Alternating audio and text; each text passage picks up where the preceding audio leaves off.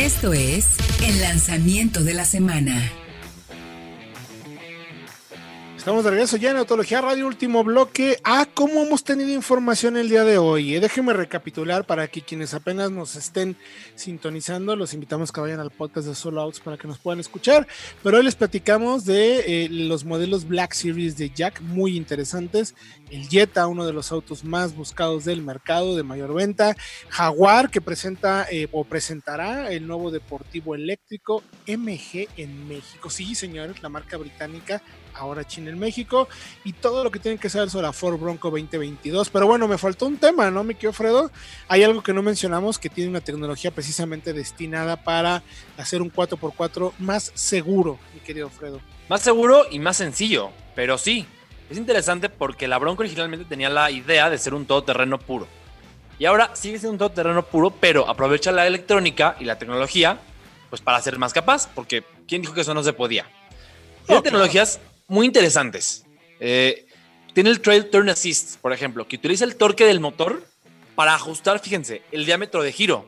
Es decir, si estás en un todoterreno con poco espacio y quieres girar, no tienes que hacer toda la maniobra, porque eh, digamos que emplea más torque en el lado exterior de la curva que en el interior, para que el coche se rote y no tengas que estar adelante, atrás, adelante, atrás. Tiene pues también el modo de manejo en un pedal. ¿no? Algo parecido. la vuelta del tanque. Sí, muy similar. Tiene también el modo de manejo en un pedal, que es, hace más fácil la labor de modular el acelerador cuando estás. Cuando vas en todo terreno tienes que manejar, tienes que ser muy preciso, muy poco a poco, muy despacito. Entonces, este modo de un pedal hace precisamente fácil esa labor. En vez de estar acelerando, frenando, casi que puedes acelerar un poquito y cuando sueltas, ya no tienes que frenar. El coche entiende que tiene que detenerse. Y, esto solo pasa, ese tipo de tecnología, mi querido Fred, eh, cuando alguien sabe perfectamente qué quiere de ese vehículo, a dónde va y que tiene experiencia. Y vaya que Ford tiene experiencia en eso, ¿no? Y queda claro que con esta Bronco se ha puesto las pilas de una manera impresionante. ¿Y saben quién es el único que va a ganar? Pues el cliente, porque obviamente Jeep va a pero va a revirar en cualquier momento. Bueno, ya por ahí presentaron un concepto. Sí, sí se me hizo medio, medio así. El mismo día. Pues, o sea, como tratar de quitar el protagonismo y la verdad es que quedaron muy mal porque todo mundo habló de Bronco y nadie peló al Jeep, ¿eh? ¿Qué era, mi querido Diego? Un prototipo V8, ¿no? Exactamente, el Wrangler Rubicon 392 con un motor de 392 pulgadas cúbicas o 6.4 litros 450 caballos, o sea, un Jeep con un Hemi bajo el cofre. También está bastante bien, pero, no duden. no duden también que podamos ver en un futuro una Bronco Raptor, ¿eh? Seguramente. no, yo no, tengo la menor duda. te lo firmo, yo también tengo la menor duda. No tengo la menor duda. O sea, no hay manera de que no exista una Bronco Raptor después de lo que acabamos de ver. Créanme, señores, esta semana fue una locura lo que hizo Ford con la Bronco. Se habló en todos, absolutamente todos, todos lados. O sea que pendientes, porque eh, estamos así cruzando los deditos para poder manejarla cuanto antes, que pinta para ser una verdadera joya. Pero bueno, nos vamos ahora ya a un terreno mucho más, pues terrenal, que también de los autos que nos queremos comprar, que nos podemos comprar, porque además que solucionan muy bien eh, las necesidades de movilidad en ciudad, ¿no? Que son pues uno de los puntos también clave. Digo, también están en los espectaculares Bronco para moverte por todo el mundo, pero también están estos que resuelven la movilidad en ciudad muchísimo. Y Suzuki nos sorprendió a todos, ¿eh? Porque eh, en teoría este coche no iba a llegar. Nos habían dicho a principio de año que le bajáramos a nuestras suposiciones, que cómo que iba a llegar el nuevo Ignis, que, que sí, que ya se había visto en otras partes del mundo, pero que, pero pues que el diseño no podría, no era siempre igual para todos. Pues, ¿qué creen?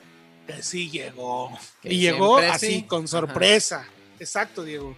Que siempre sí, la, renovación, la actualización del Ignis 2021, que es una actualización estética, hay que decirlo, pero creo que le queda bastante bien. Tenemos estas placas metálicas al frente, una nueva parrilla que también hace como así referencia un a pues, Jeep. Sí, sí, con elementos verticales tal cual. Cuatro cuatro, no siete, pero sí.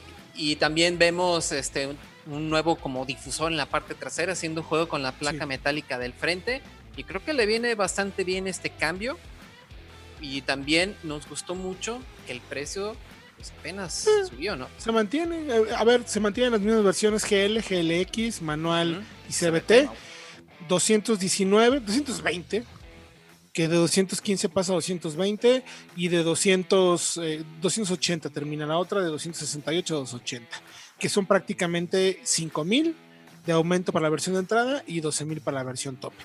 Mantiene todo, la versión tope que justo fue la que tuvimos para evaluar, eh, tiene, la verdad, a ver, lo que me gusta, es un coche muy bien ensamblado, tiene muy buena calidad de materiales y se siente mejor, o sea, incluso un escaloncito arriba, porque además participa en un segmento que es muy complicado. Es el segmento de subcompactos citadinos de entrada. O sea, este, modelo hay mucha oferta, pero, pero dentro de esa oferta, aquí en Autología creemos que hay como un escaloncito arriba para tres modelos particularmente, ¿no, Fred?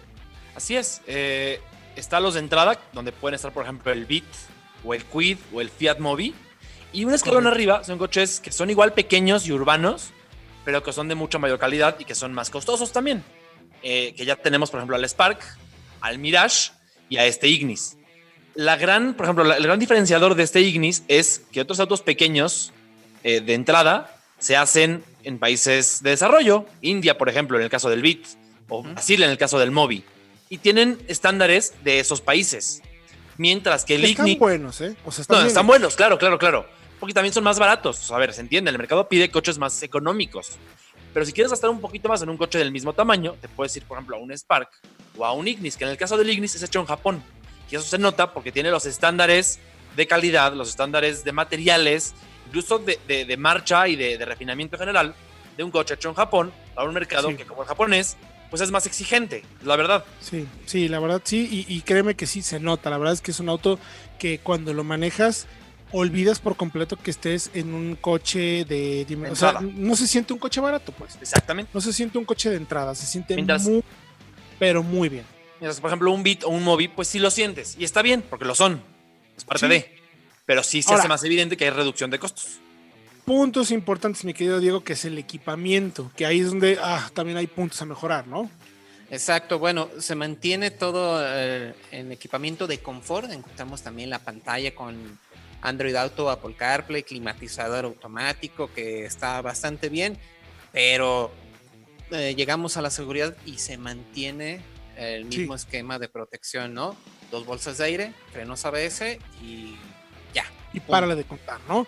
Que precisamente para el segmento o subsegmento que nosotros consideramos donde están Beat y donde está Mirage, esos tienen, el Beat por ejemplo tiene cuatro bolsas de aire, el Spark. frenos ABS y perdón, el Spark, insisto, Spark cuatro bolsas de aire, frenos ABS y Así es. y el Las Mirage automáticas. también, también, los automáticos por cierto, sí, las versiones automáticas. Y el Mirage tiene lo mismo, ¿no? Eh, doble bolsa de aire, frenos ABS y ESP. El SP es quizás el único pero que le pondríamos al, al ¿no? Que me gustaría que Así lo es. tuviera. Ahora, no quiero decir que no lo necesite. Claro que lo necesita, siempre es bueno contar con ello, pero también la plataforma es muy buena. Es una plataforma que ya hemos probado y hemos comprobado la calidad que tiene. Se, se usa se- eh, en el Swift y también se usa en Ertiga. Es una plataforma que se llama AirTech, que es de muy bajo peso, muy sólida, que le da un muy buen comportamiento, pero oh, solamente si diríamos, híjole, si tuviera el SP sería el auto perfecto, la verdad. Lo echan falta, sí. Y, y bueno, nada más, relación valor-precio, me parece que no estarán, estarán de acuerdo conmigo. Las versiones de entrada, la GL, Sí, con caja manual por 2.19 o la CBT con- por 2.39, creo que son buenas compras. Sí. yo ya la verdad es que eso. ya la tope por 2.70 2.80 que se va a la CBT, un coche por ese precio sin ESP, pues híjole, sí ya queda de ver. Sí, estoy de acuerdo contigo. Yo también me quedaba con la de entrada, sobre todo porque tiene lo mismo prácticamente. O sea, nada más por la versión tope ya tienes eh, los faros de LED, eh, climatizador y dos tres co- controles en el volante, si no me equivoco, el control de velocidad de crucero. Pantalla táctil, pero- eso sería deseable tenerlo en la entrada. Pero bueno, es un coche táctil, pero o sea, es movilidad a fin de cuentas accesible y económica. No es nada más lo que pagas por comprarlo, sino que es un coche que a la larga no te va a costar mucho mantener, asegurar, eh, darle gasolina. Y eso tiene sentido. Digo, nada más sí tienes que pasar seguido a la gasolinera porque el tanquecito es bien chiquito. Es pequeño. Son 33 litros, si no me equivoco, el tanque. Oh. Y pues para carretera sí te da, pero hay que saberle manejar, ¿eh? Sí, sí, Hay que no saber, Pero vayan no te va a costar mucho, es a lo que voy. O sea, vas a tener que estar rellenando constantemente, pero no te va a costar mucho rellenar porque el tanque sigue siendo. Bueno, a, mí aquí en, lo que estoy manejando en la ciudad me estuvo dando, dependiendo de las condiciones, que bueno, en Ciudad de México lo, a veces hay muy variables, pero por ejemplo en el segundo piso, en la supervía que mantiene la velocidad constante, pues da hasta 24 kilómetros por litro me estuvo dando en 80, ¿eh? que es el límite de velocidad en la, supervía. Entonces, sí, cuando lo probamos acá eh, en Guadalajara, la versión manual, que digo, es el mismo motor 1.2 litros de 82 caballos nos dio 15 kilómetros por litro y sin andar cuidando absolutamente nada. Creo que hasta el hater lo utilizó. No, bueno, ya imagínate, 15 kilómetros por litro sin problema. Muy bien. Pues vayan por favor a autología.com.mx, ahí tenemos ya el análisis, los rivales, tenemos video también en arroba autología online en el canal de YouTube, en nuestro Facebook, hay comentarios, sugerencias, votaciones, etc, etc, etc.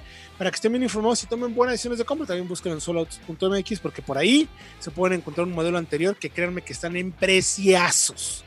Preciazos. Entonces, mi querido Diego Briseño, muchas gracias por tu tiempo. No, muchas gracias a ustedes y a la audiencia. Y recuerden, si no tienen que salir, quédense en casa. Nosotros le llevamos toda la información. Perfecto, mi querido Fred Chabot, gracias también. Gracias a ustedes, saludos a toda la audiencia. Y pues bueno, eh, cuídense, cuídense mucho.